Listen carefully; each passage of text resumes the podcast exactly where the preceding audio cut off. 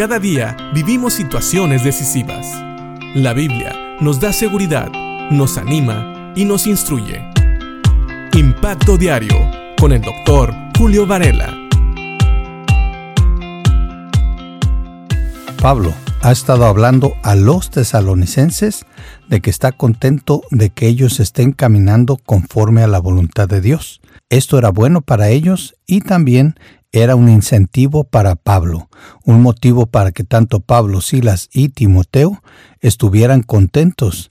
Ellos invertían mucho tiempo orando por los tesalonicenses y ellos habían sido sus maestros. Ellos les habían enseñado lo que conocían de la palabra de Dios.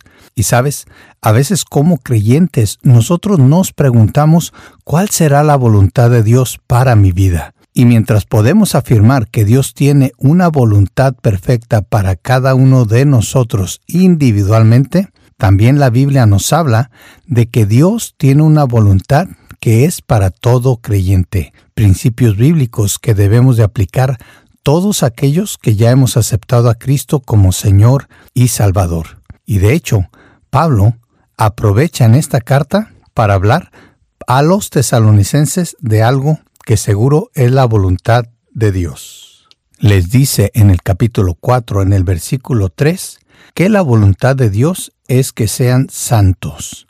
Entonces, aléjense de todo pecado sexual. Como resultado, cada uno controlará su propio cuerpo y vivirá en santidad y honor, no en pasiones sensuales, como viven los paganos, que no conocen a Dios ni sus caminos. Sí, Aquí claramente Pablo está hablando de algo que es la voluntad de Dios para los tesalonicenses.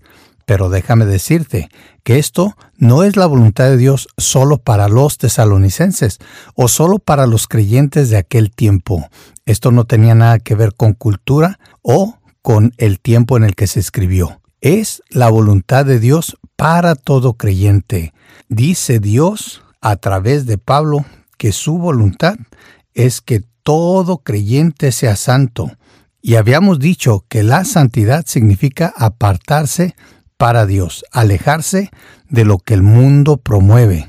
Acuérdate, cuando hablamos aquí del mundo, nos referimos a ese sistema filosófico que se opone completamente a la voluntad de Dios. Un sistema de filosofía e ideas que va en contra de la voluntad de Dios. Y por eso aquí Pablo le dice a los tesalonicenses que la voluntad de Dios, siendo la santificación de ellos, es que se alejen de todo pecado sexual. Y como resultado, dice Pablo, los tesalonicenses iban a aprender a controlar sus propios cuerpos. Esto es lo que se llama dominio propio y vivir apartados para Dios en santidad y honor, es lo que dice aquí la palabra, y no siendo llevados por las pasiones de sus propios cuerpos. Así que pensemos en esto. Cuando tú vives controlado por las pasiones de tu cuerpo, entonces seguramente no estás viviendo en santidad. El mundo enseña que hay que darle al cuerpo lo que pida, y esto incluye satisfacer los deseos sexuales.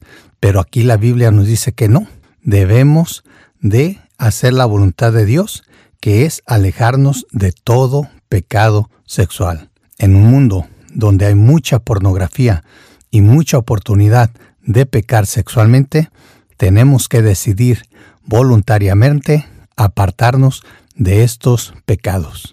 Eso es la voluntad de Dios. Así que no te quede duda. Si quieres hacer la voluntad de Dios, puedes comenzar con algo tan claro como esto. Alejémonos como hijos de Dios de todo pecado sexual.